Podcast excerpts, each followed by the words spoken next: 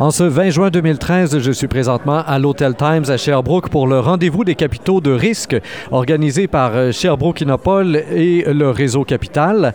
On avait en toute fin de journée un panel sur la réalité de l'entrepreneur à la suite d'un financement en capital de risque animé par Roland Léger qui est directeur investissement des jardins euh, Innovatech. Et j'ai avec moi les trois panélistes. Alors tout d'abord, euh, on a Mohamed Laroussi de E2 Metrix qui se spécialise dans les réacteurs pour traitement écologique des eaux usées. On a aussi avec nous Richard Boudreau, euh, qui, euh, lui, est pour Biocéan Canada, qui donne dans le Nutri-Cosmétique, et Brio Plus, euh, Maxime Surprenant, qui, eux, ont mis sur pied un lave-auto intelligent et écologique.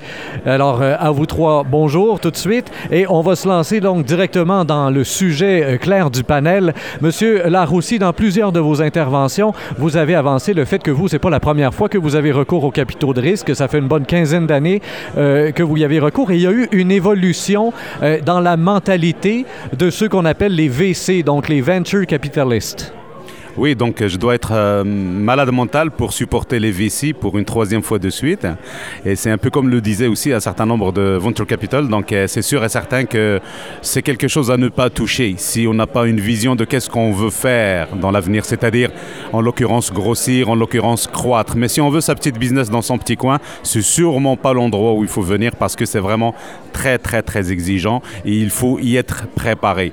Et puis, comme je l'ai dit à plusieurs reprises, même tout à l'heure, eux, ils ont le droit de nous choisir et de choisir l'entrepreneur. Et moi, ce que je dis aussi, un entrepreneur qui veut encore s'embarquer là-dedans, il faut qu'il fasse sa deux diligence lui aussi, puis qu'il choisisse son partenaire de venture capital. Parce que ce n'est pas facile, ce n'est pas donné.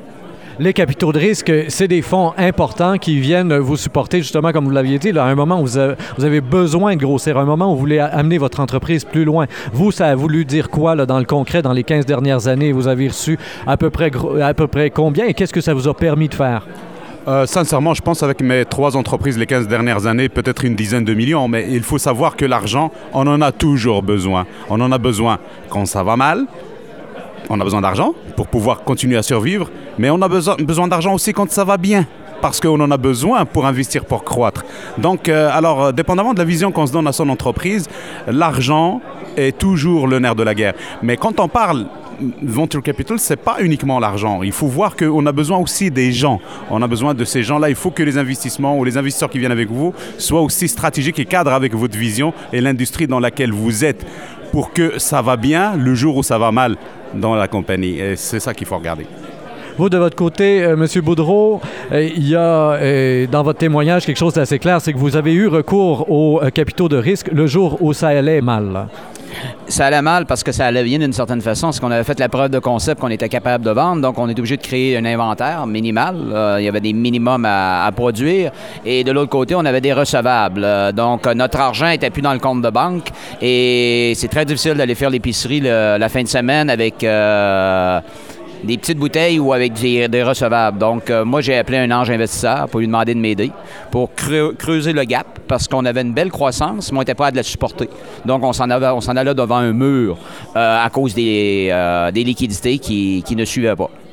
Et donc, euh, vous avez contacté les anges. C'est une nouvelle réalité ici au Québec euh, que les anges financiers, quelque chose qui existe depuis plus longtemps aux États-Unis ou même au Canada anglais.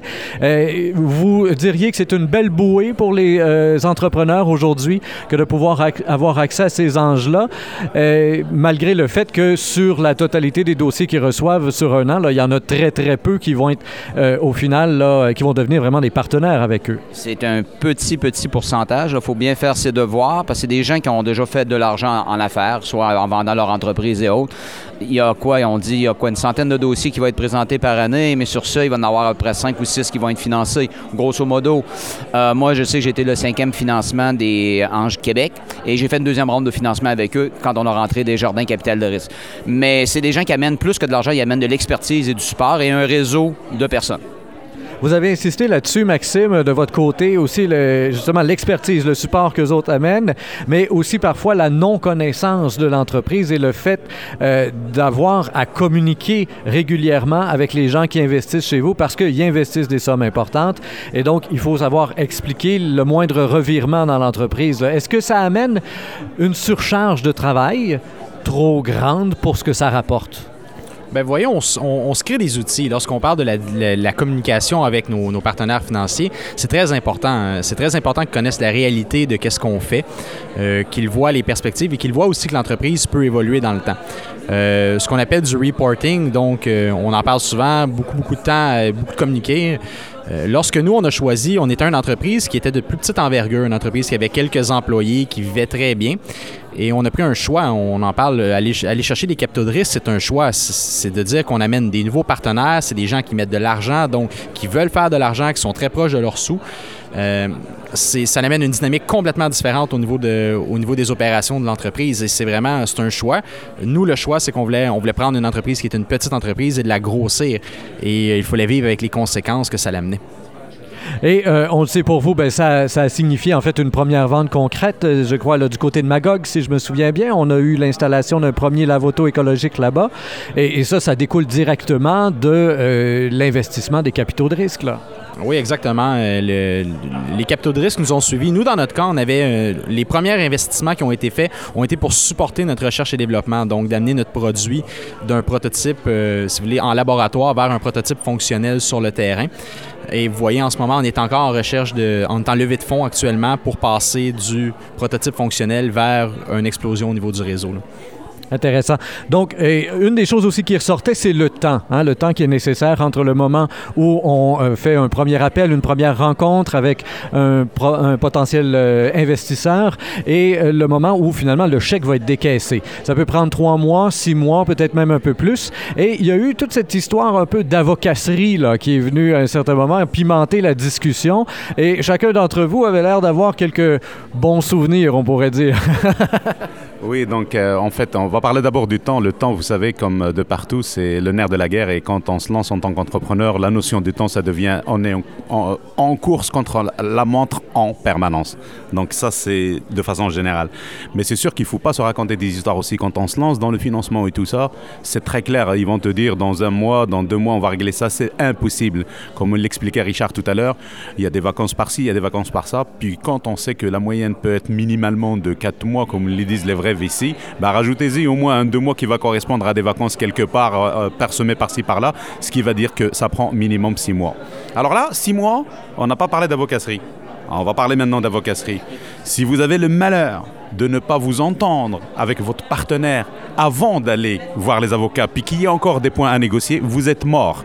Là, aux six mois, rajoutez un autre quatre mois, ça fait dix mois. Et éventuellement aux frais juridiques qui vont valoir X dollars, ben mettez X fois 2 fois 3. Ce qu'il faut être clair, c'est euh, essayer de, de faire le plus, le maximum de qu'est-ce qu'on qu'est-ce qu'on peut faire avec les moyens qu'on a. Euh, ça veut dire, vous savez, on est des entrepreneurs, on n'est pas des experts non plus en financement. Je crois que l'expérience vient avec le temps, donc on apprend. Euh, une fois qu'on s'est fait prendre dans une première ronde de financement qui a, il a pris le double du temps qu'il euh, devait prendre, lorsqu'on arrive dans une deuxième ronde de financement, ben, on a appris de la première. Donc on sait quoi faire et quoi pas faire. Donc maintenant, on minimise les interventions, on essaie d'accélérer le processus le plus possible, puis on essaie de s'entendre le plus rapidement possible avec notre partenaire financier. Et je crois que vous aviez parlé aussi du fait de prendre le même avocat, de ne pas avoir chacun un avocat. Vous vous entendiez à l'avance. Et ah, c'est vous, M. Laroussy, qui avez amené ça. Donc, on peut s'entendre à l'avance et après ça, aller voir l'avocat pour que ça se règle assez rapidement. De votre côté, pour conclure, M. Boudreau, votre expérience de ce côté-là, quel conseil vous auriez à donner aux, euh, aux entrepreneurs qui nous écoutent et qui songent peut-être faire appel aux capitaux de risque? Comment est-ce qu'on s'y prépare? Il Ben, faut faire ses devoirs, il faut faire son plan d'affaires, faire ses projections financières. Puis, comme on disait, c'est de vendre suffisamment pour qu'il y ait l'intérêt de venir te financer, mais pas de survendre parce que tu vas devoir vivre avec ce que tu dit après. Euh, mais ce qu'on me dit, excusez l'expression anglaise, mais si vous voulez un lifestyle company, être seul maître après Dieu chez vous, allez pas avec le capital de risque ou des anges financiers. Parce que leur objectif est de faire un rendement sur leur investissement. Quand vous faites de l'argent, tout le monde va être heureux. Quand ça va mal, ils vont vous pointer du doigt. Mais ils vont vous aider, par contre. C'est ce qui est important. Très bien. Donc, on avait avec nous euh, Mohamed Laroussi de E2 Metrix, Richard Boudreau de Biocéan Canada et Maxime Surprenant de Brio Plus. À vous trois, merci énormément. Chers auditeurs, comme toujours, je vous invite à partager cette entrevue sur Facebook, Twitter et autres réseaux sociaux. Au microphone, Rémi Perra.